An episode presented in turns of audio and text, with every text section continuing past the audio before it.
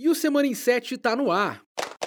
E na edição dessa semana a gente vai falar de como a bicicleta pode aumentar sua produtividade no trabalho. Isso mesmo. Tem também um estudo de Harvard sobre a procura de emprego, novidades no Instagram e muito mais. E nessa semana tivemos o Dia Internacional do Podcast e uma outra comemoração. Sabe qual?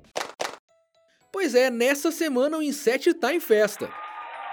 O portal de notícias que simplifica a vida dos leitores está completando um ano de vida. E olha, pode até parecer pouco tempo, mas em um ano a gente falou muito e sobre muita coisa. Foram 50 mil conteúdos, incluindo reportagens, vídeos e podcasts. Dá mais de 120 publicações por dia. E para marcar o primeiro ano de existência do Inset, nossa equipe fez uma retrospectiva que relembra algumas das principais matérias produzidas pela gente. Ah, ainda tem um vídeo que mostra a cara e a voz de algumas das pessoas que fazem parte da família em 7. Clica no link da descrição para descobrir. Qual a melhor estratégia para conseguir um emprego? Essa é uma pergunta de um milhão de dólares. Ou de alguns salários mínimos.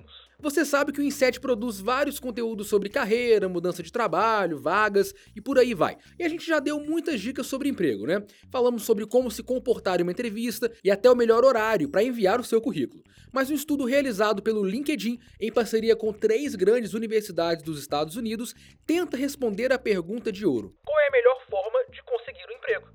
pesquisa concluiu que os usuários do LinkedIn que estão expostos a contatos mais distantes têm duas vezes mais chance de conseguir um emprego pelo site. Ou seja, a melhor forma de encontrar um trabalho não é pedindo ajuda de amigos, mas sim fazendo networking com pessoas que você talvez nem conheça pessoalmente.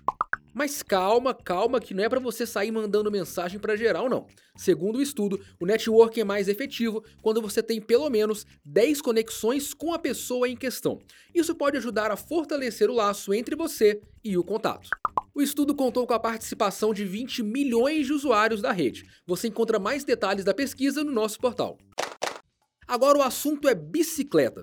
Isso mesmo, bicicleta. Um estudo da Universidade Dartmouth revelou que pessoas que vão para o trabalho pedalando podem ser mais produtivas. A pesquisa avaliou o desempenho de 275 trabalhadores, boa parte de empresas de tecnologia.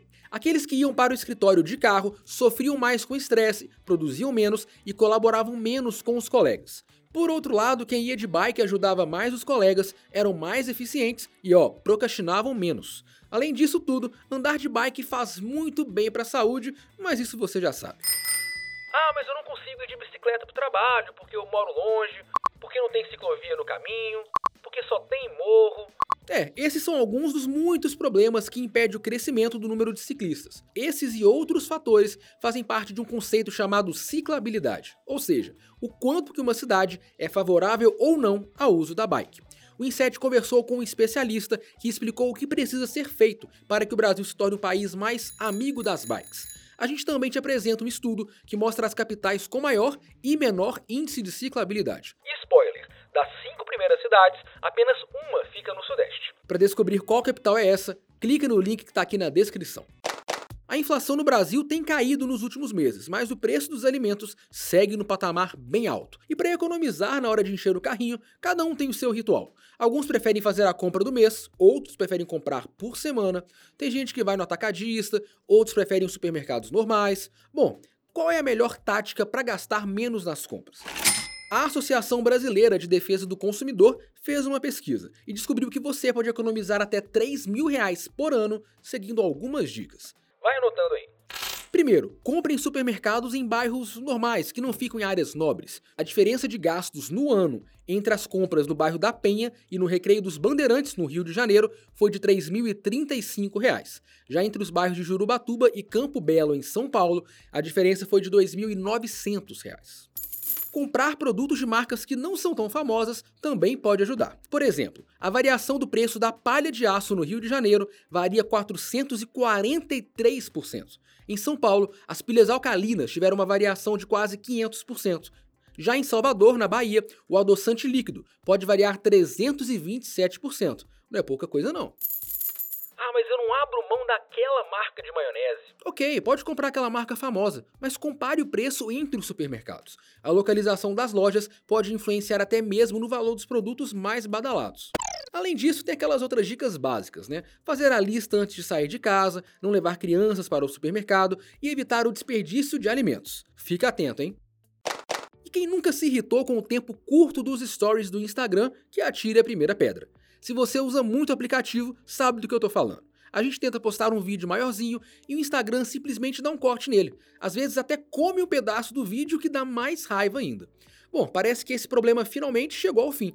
O Instagram lançou nesta semana uma atualização que libera stories de até 60 segundos para todos os usuários. Os primeiros testes da funcionalidade começaram no fim do ano passado. Já em agosto desse ano, o Stories alongado foi liberado, mas acabou sendo suspenso logo depois.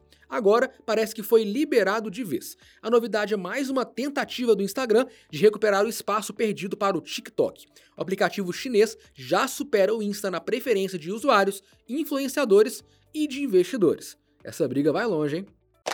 Para fechar, uma dica importantíssima e de última hora.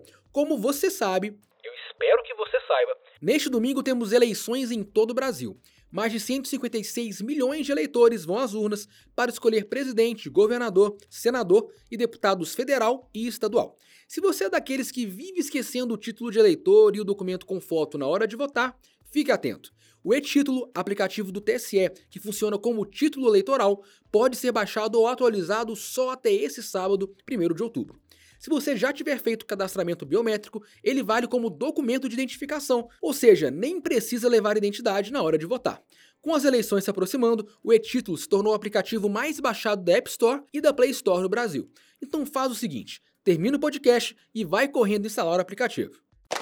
E eu vou ficando por aqui. Todos os conteúdos citados no Semana em 7 estão disponíveis no nosso site e no link da descrição. Eu volto na próxima sexta, no fim da tarde, trazendo mais um resumão de notícias. E você já sabe, para mais conteúdos que simplificam a sua vida, acesse em 7.com.br. Bom final de semana e até mais. Valeu!